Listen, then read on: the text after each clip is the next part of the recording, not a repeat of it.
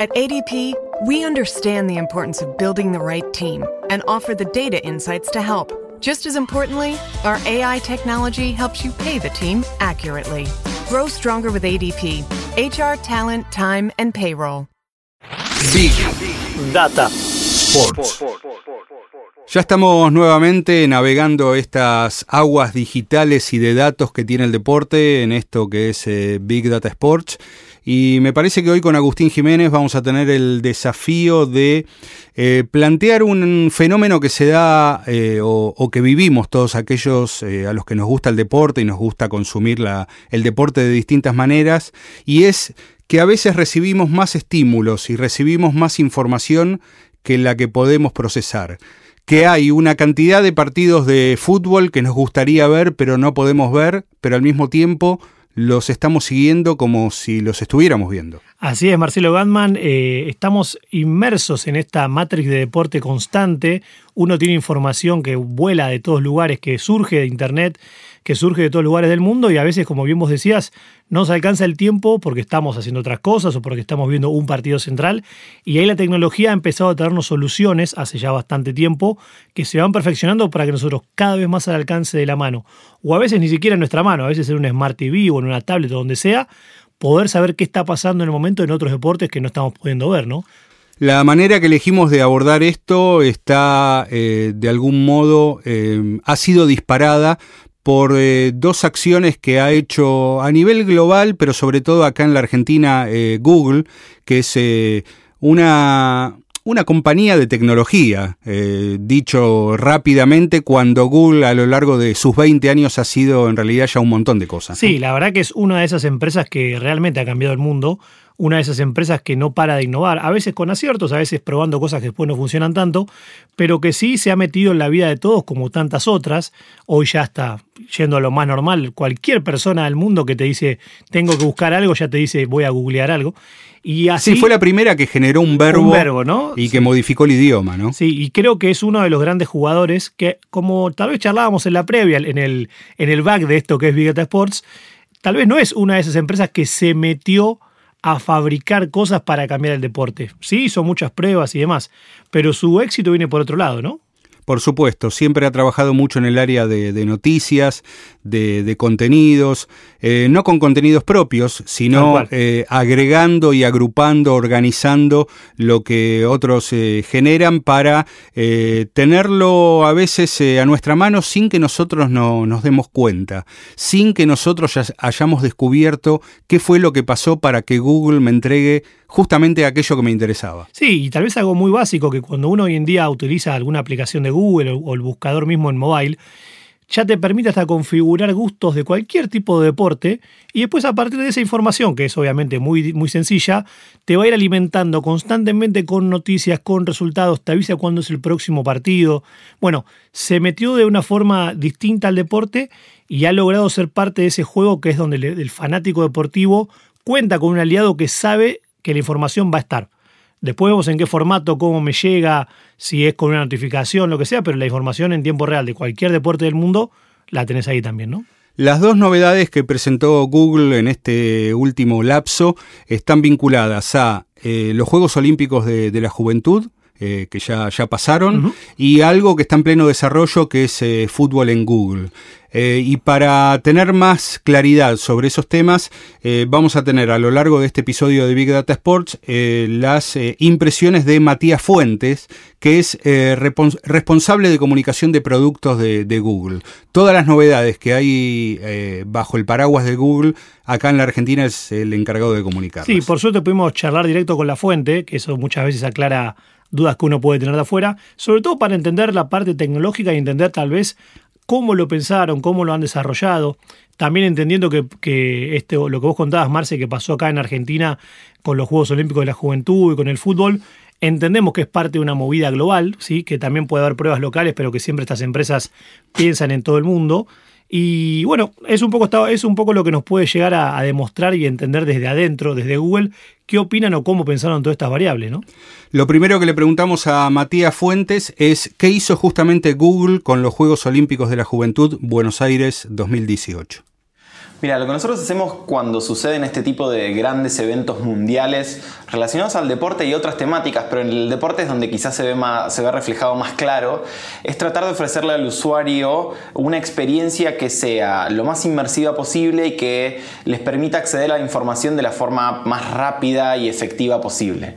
La experiencia que, que vieron durante los Juegos Olímpicos es una experiencia muy similar a, y está basada en una que lanzamos durante el Mundial pasado, que lo que busca es en tiempo real eh, llevarle a la gente todos los resultados, todas las últimas novedades de lo que está sucediendo en ese evento puntual. Eh, de una forma lo más eh, personalizada posible. Entonces, si a vos te interesa el taekwondo, vos podés eh, personalizar tu experiencia para que el buscador te ofrezca esos resultados y te los resalte eh, de la misma manera que también eh, puede resaltar un deporte en particular, también puede resaltar una delegación, un país determinado, puede hacer un seguimiento de un deportista específico. Y lo que hacemos es básicamente cumplir nuestra misión, la misión original de Google, que es organizar la información del mundo y hacerla universalmente accesible y útil y y, en una muestra muy muy clara, ¿no? En, la pantalla de tu celular, a partir de una búsqueda muy simple, como puede ser en este caso Juegos Olímpicos, eh, organizamos la información que está ahí en el mundo, que en este caso son los resultados, las novedades, y te la hacemos útil para vos como para que puedas, en este caso es estar informado, pero en muchos otros también puedes tomar una decisión. Para que tengamos una idea de lo que representó este fenómeno que duró apenas 12 eh, días, eh, las búsquedas en Google vinculadas a los Juegos Olímpicos de la Juventud aumentaron un 400% en ese periodo en el cual los Juegos se desarrollaron, ¿no? Sí, la verdad que además de, coincidir, digamos, el furor on y off, como se habla, ¿no? Eh, todo lo que fue la presencia masiva de gente en los parques se compone también de, mucha gente que no pudo ir a verlo porque también estaban colapsados y ahí es donde la parte digital y sobre todo lo que fue Google tuvo un crecimiento increíble, ¿no? Cada vez eh, una de las sensaciones que a mí me quedaban, eh, tal vez nosotros no somos media porque somos muy fanáticos del deporte y de los datos, pero muchísima gente que tal vez no conocía tanto o descubrían un nuevo deporte, hemos hablado en episodios previos de, de las novedades que hubo, automáticamente iban a buscarlo y Google tenía la información, tenía el tiempo real, tenía el seguimiento, bueno, todo lo que nos contaba Matías, eh, la verdad que es más que interesante para entender cómo fue el fenómeno, ¿no? También lo que nos comentaba Matías es que eh, los juegos permitieron que la gente vaya personalizando los distintos tópicos de, interés, con ese ejemplo del taekwondo que, daba. Eh, y algo parecido sucede con fútbol en Google. Acá ya estamos hablando de, una movida que es este, más, más global, que ahí donde el fútbol interesa, Google está llevando adelante esta acción. Así que seguimos escuchando a Matías Fuentes, en este caso puntualizando de qué se trata justamente fútbol en Google. Es una experiencia muy similar eh, que quizá la principal diferencia que tiene con la de los Juegos Olímpicos es una funcionalidad que también lanzamos durante el Mundial, que es la capacidad de seguir el resultado en tiempo real, pero de una manera incluso más sencilla. Eh, durante los Juegos Olímpicos, si vos querías seguir, eh, no sé, el futsal o cualquier otro deporte, tenías que hacer una búsqueda y a partir de eso ir navegando de una manera muy sencilla hasta llegar a el deporte, el deportista o la delegación que vos querías seguir, incluso los medalleros. Eh, lo que sucede con, eh, con fútbol eh, y con, con, el campeonato local y con otras ligas del mundo también es que hay una pequeña funcionalidad que es muy útil y muy visualmente muy atractiva y, no es tan invasiva que te permite fijar una pequeña burbuja sería, es una un elemento gráfico muy muy chiquitito en la pantalla de tu celular. Entonces eh, vos fijás ese resultado a medida que, el partido está sucediendo, está disponible desde algunas horas antes eh, y a medida que eh, te vas moviendo por lo que tenés que hacer, vas teniendo esa actualización con el resultado en tiempo real. Muchas veces estás en la calle, no podés escucharlo, no tenés forma de verlo, entonces queríamos ofrecerle a los usuarios la capacidad de mantenerse actualizados y al tanto de lo que estaba pasando. Eh, la forma de acceder es muy sencilla, buscas puedes buscar uno de los equipos que está jugando, puedes buscar también por el encuentro en sí mismo y eh, les va a aparecer mm, un botoncito para hacer clic que dice eh, fijar eh, y te va a aparecer en la pantalla principal de tu celular, es decir, no, no interrumpe lo que estás haciendo, puedes seguir mandando mensajes, puedes seguir haciendo lo que quieras y te vas a tener ahí durante el, mientras el partido está, se está jugando, vas a tener los resultados en, en vivo y en tiempo real.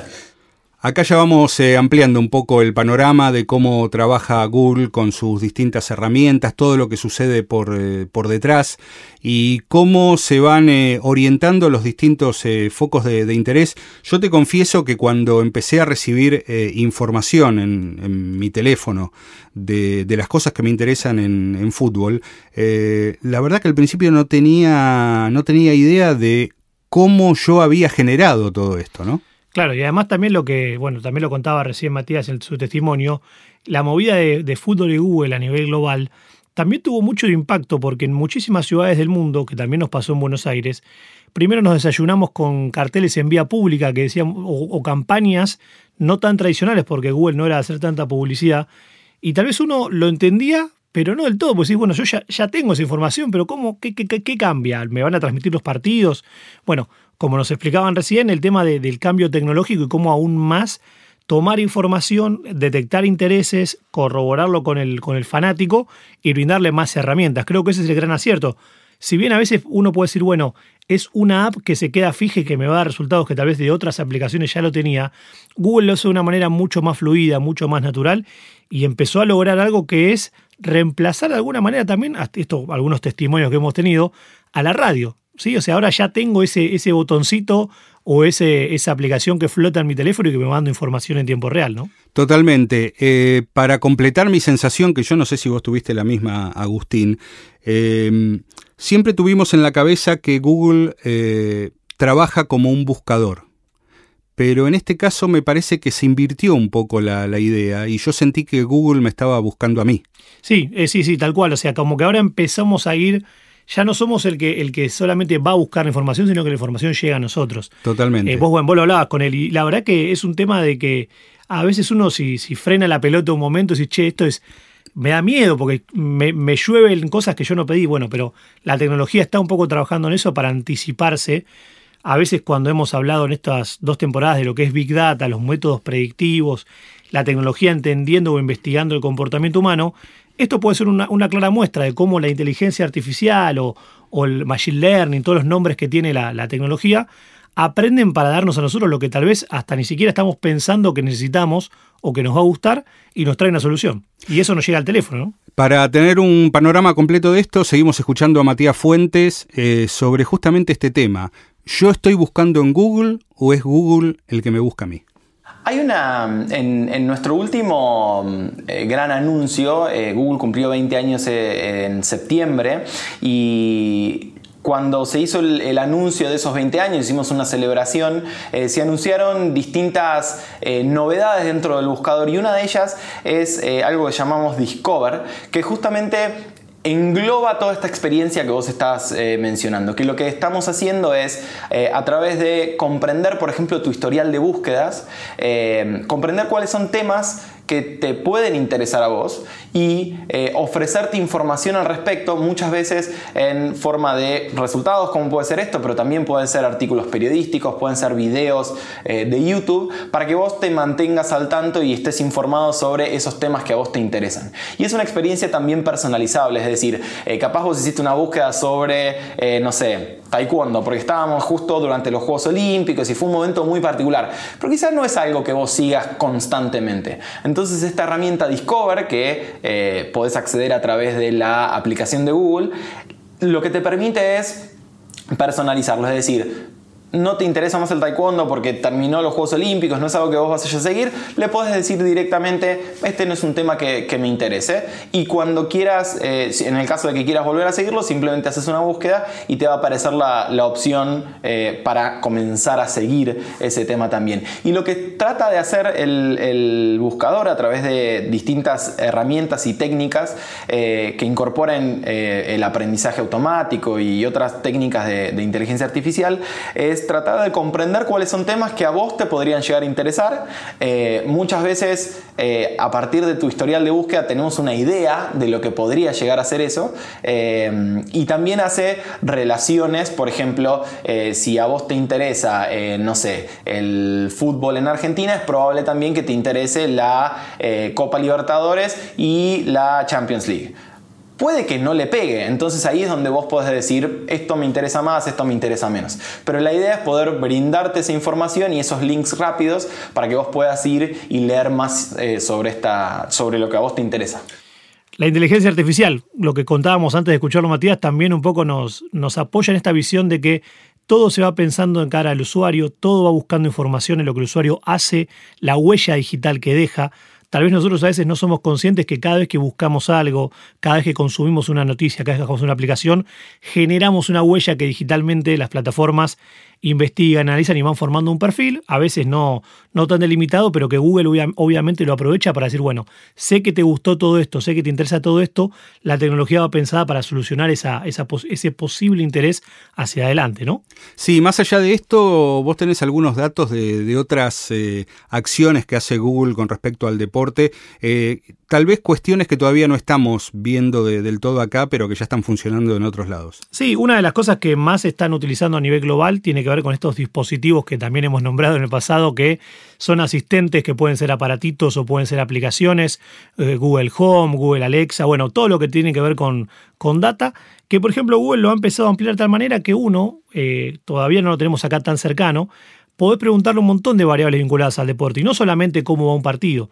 O alguna de las de, los, digamos de los hits que tiene esta tecnología es preguntarle cuándo juega mi equipo o el próximo deporte, cómo es el calendario de mí o de mi rival de acá a fin de año, qué pasa si mi equipo gana o pierde a nivel tabla de posiciones, qué jugadores están lesionados. Bueno, también hay un componente muy lindo que siempre lo hemos nombrado, que es el, el fútbol o el deporte de fantasía. Google Home, por ejemplo, hizo un arreglo con la cadena SBS para que los propios jugadores del NFL te cuenten a vos si tenés que hacer un cambio, como si fuese un asistente virtual, pero te lo cuenta una estrella de la NFL. Y algunas de las cosas que uno puede llegar a ver en este tipo de tecnologías es, yo acá tengo un listadito básico de los deportes que uno puede consumir a través de estos asistentes. En lo que tiene que ver con béisbol, por ejemplo, decís, bueno, me imagino que la Major League Baseball de Estados Unidos sí, pero también puedes preguntarle sobre la Liga de Corea, por ejemplo, o sobre la Liga de Japón. También puedes preguntar sobre NBA, básquet femenino, básquet universitario, fútbol americano, fútbol universitario, fútbol canadiense, fútbol australiano, todas las variables del hockey, el cricket, todos los torneos de fútbol. O sea, es decir, tenés un libro abierto de cualquier deporte para hacer cualquier pregunta y el asistente de Google, a través de un comando que vos puedes hasta configurar, hay mucha gente que ya lo configura para que a la mañana temprano baja en su casa a desayunar y te tira las, noticias deportivas que vos querés, pero con el foco de tengo que hacer un cambio en un equipo, tengo cuándo juega mi, no sé, el próximo partido de tenis que me interesa. Toda esa tecnología de Google Assistant a través de la plataforma Google Home va a seguir ampliándose y cada vez va a tener más impacto en lo que es la vida diaria, que hasta vamos a tener un momento en que la información va a venir hacia nosotros directamente y nosotros ya lo tenemos naturalizado. Ese es el cambio, creo, de paradigma que Google está haciendo. ¿no? Me parece que ahí estamos en el centro del asunto. ¿no? Eh, hay un montón de información, tenemos un montón de, estímulos y de focos de interés, como decíamos eh, al, principio, eh, y con nuestras búsquedas, con nuestro andar y con justamente todo aquello que queremos conocer, nosotros vamos dejando esa huella y después también, como decíamos en otro momento, los primeros conceptos que tuvimos, o las primeras nociones que tuvimos de lo que era un algoritmo, de lo que era la inteligencia artificial y después lo que es el machine learning, que es que las máquinas empiecen a hacer cosas para las cuales no estaban diseñadas, en esto que para nosotros es tan vital como conocer eh, lo que nos interesa del deporte, eh, se transforma en, un, en una especie de, aluvión de datos y de, información que paradójicamente la, la recibimos de una manera muy organizada, bien presentada, con un montón de, opciones, que me parece que ahí está el acierto de, sí, Google. y que uno, como decíamos recién, uno tal vez lo toma como algo normal, porque Google hace estas cosas, pero lo, más interesante es que hoy en día sabemos que cualquier cosa de deporte que queramos buscar, simplemente poniendo ni siquiera el, equipo al cual soy hincha, como hemos hablado también previamente, yo consumo mucho fútbol americano, muchas veces se juega a lo largo del fin de semana. Solamente poner NFL en Google te va a tirar los partidos cómo van, cuánto falta, resúmenes, la fecha completa, el calendario y simplemente buscando tres letras. Entonces, eso que ya es normal o ya tenemos incorporado, Google lo ha desarrollado y ha, incorporado en, en su base madre, que es el buscador, que es como vos decías que todos lo conocíamos a Google esto de rápidamente darnos cuenta cómo el usuario lo quiere consumir, no cómo Google quiere instalarlo. Ellos ya saben que vos pones un nombre deportivo y te va a tirar lo que vos probablemente estás buscando. Ese es el gran acierto de la tecnología y tal vez es algo que nosotros tenemos tan a mano que nos cuesta dimensionar, ¿no? Retomando la idea con Matías Fuentes de, Google, eh, él nos comenta eh, si esta eh, herramienta o si esta solución fue diseñada teniendo en cuenta cómo es nuestra vida cotidiana en la cual seguimos informándonos de cosas en tiempo real, pero no interrumpimos lo que estamos haciendo. En primer lugar, creo que encontramos un usuario que en parte ya lo sabíamos, pero que está muy interesado en el deporte. está muy interesado obviamente el fútbol, pero en general cuando vemos eventos deportivos como los Juegos Olímpicos o, a lo largo durante todo el año, eh, el usuario argentino busca distintos tipos de deportes, obviamente el fútbol siempre está al tope de esa lista. Eh, este tipo de, nuevas experiencias que estamos lanzando o, que ya lanzamos pero que son eh, relativamente nuevas en la historia del buscador, no tenemos un, un resultado como para trazar una línea de decir acá hay un comportamiento distinto del esperado, pero sí vemos que están utilizando nuestras herramientas, que se están haciendo cada vez más búsquedas relacionadas al deporte en general y, creemos que eso va, a ir en crecimiento también eh, y que nuestro objetivo va a seguir siendo siempre el, de poder darle a la persona que está buscando el mejor resultado posible eh, y de la manera más rápida y, sencilla para que sabemos que cambió el consumo de Internet en general eh, y, cada vez más gente se conecta a través de los móviles. Por eso cuando nosotros pensamos una, eh, una, una herramienta como esta, lo que hacemos es pensarla principalmente en la forma en que la gente la va a consumir. Más allá del contenido en sí mismo, eh, cuando se piensa el diseño y la experiencia, se piensa en principalmente los celulares que tienen distintas características, no solamente por, porque la pantalla es más chica, que es lo más obvio, pero porque el tipo de consumo, la forma en que la gente va a leer esa información es completamente distinta al estar sentado yo en un escritorio delante de mi, de mi computadora. Entonces, eh, tomamos en cuenta todos esos factores a la hora de decir, bueno, eh, este botón, por ejemplo, para llevarlo al, caso como más claro, ¿dónde tiene que estar ubicado? ¿Está bien acá? Eh, ¿Tiene que ser más grande? ¿Tiene que tener otro contraste? Y así es como llegamos, por ejemplo, a la idea de estas burbujas que te permiten fijar el contenido y que básicamente lo que vimos es que la gente quiere seguir haciendo lo que estaba haciendo, mandando mensajes, escribiendo un mail o lo que fuese, y tener ahí el resultado como para ver qué, es lo que está pasando. Sin dudas hay un nuevo modo para informarse, hay un nuevo modo para seguir este, el deporte, para, como decíamos, no interrumpir lo, lo que estamos haciendo. Y bueno, somos otro tipo de usuario también, ¿no? Eh, nos comportamos de, otra manera. Sí, y hablando de comportamiento, yo tengo acá, Marcel, algunos datos de lo que es el, uso y el impacto que Google y el deporte tiene a nivel global, sumando sus plataformas de búsqueda, YouTube y demás.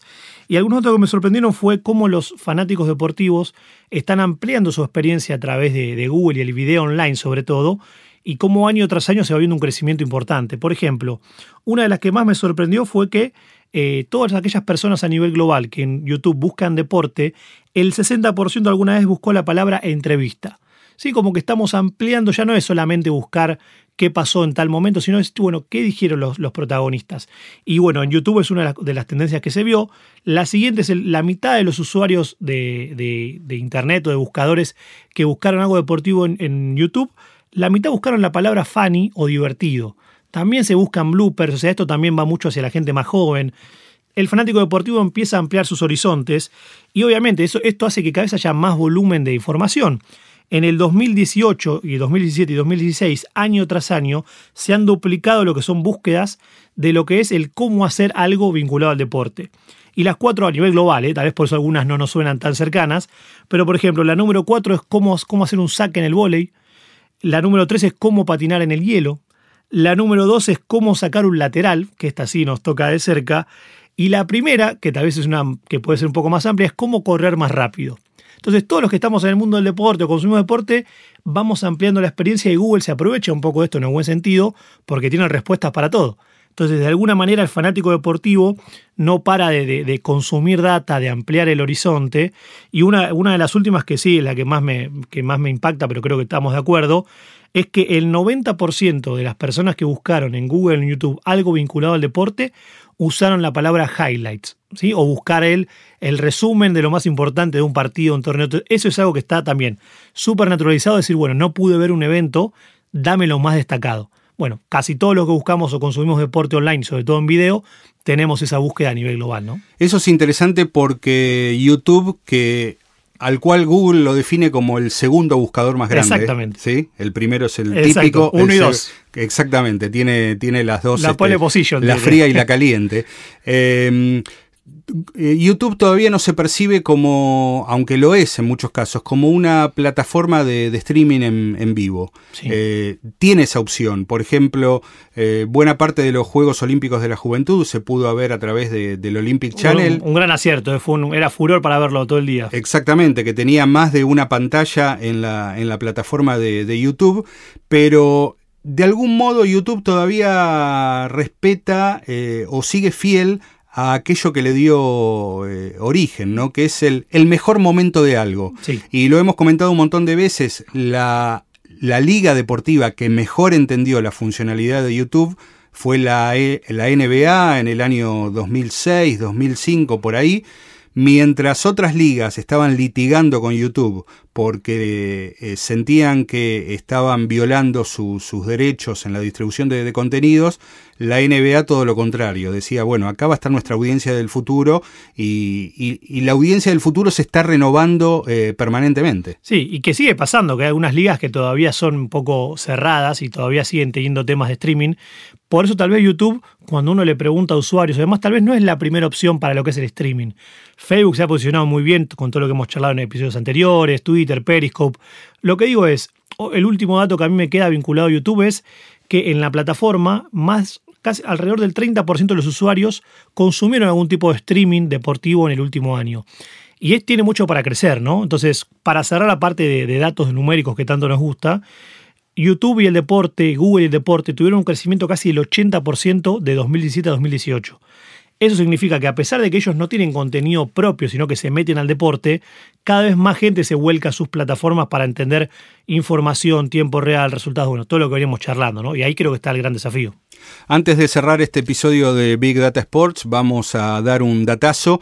Eh, traje el datazo vinculado a la NFL, que sé que te encanta. Me tocaste el corazón, Mar, así que estoy muy atento a ver qué trajiste para contar. Y bueno, siempre, siempre estoy pendiente de, vos. Eh, el Davis Stadium en San Francisco. ¿Quién juega ahí? Los 49ers de San Francisco. Exactamente, bueno. Los 49 para nuestra audiencia en español. Exactamente. La empresa de software alemana SAP, que es la encargada de eh, diseñar eh, toda la parte de, estructura tecnológica del estadio, eh, generó una herramienta de fan engagement muy novedosa que le ha permitido a este equipo de San Francisco tener una habitación donde hay una pizarra, un dashboard, que recibe eh, ocho streamings en tiempo real con datos informativos vinculados al estadio. Por ejemplo, hay 600 puestos de venta de eh, comida y de, bebidas.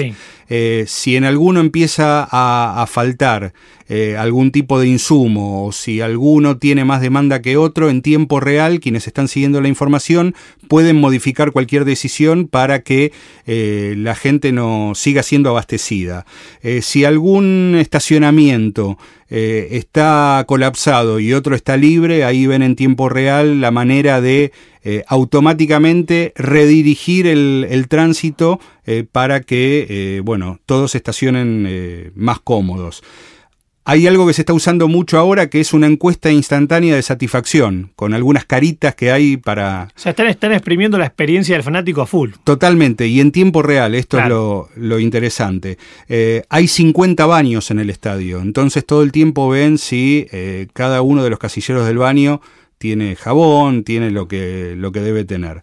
Eh, y lo más interesante de todo esto es que la estructura, entre un 70 y un 80%, eh, se enchufa y se desenchufa. Quiere decir que no hace falta eh, que esté todo fijo y que esa, eh, toda esa tecnología se podría instalar muy fácilmente en cualquier otro estadio, ¿no? Sí, la verdad que como bueno, siempre hemos charlado, hay algunas empresas que están liderando un poco el cambio, SAP es una de ellas en el mundo deportivo, y tener toda esta data a disposición pensando en el fanático tal vez a veces no queda tan claro el objetivo inicial, pero decís, no solamente le estoy dando una mejor experiencia a aquel que me sustenta, al socio o al que viene a la cancha, sino estoy aprendiendo de su comportamiento para poder armar nuevos negocios, nuevas experiencias, bueno, todo tiene que ver con todo y creo que, esto es un gran acierto por parte de los 49ers porque es una manera de mejorar en detalles algo que es una experiencia mucho más grande. Big Data Sports, un podcast de deportes y datos. Nos unimos para acompañarte más que nunca. Adentro, afuera, a donde sople el viento. Con la mejor red de fibra óptica y móvil del país. Soy personal. Soy Fibertel. Soy Cablevisión. Y nos unimos para acompañarte mejor. Harvard Business School Online offers professional certificate courses that are 100% online and can be completed on your own time. Discover how HBS Online can help you take the next step in your career and try a free business lesson today at hbsonline.info.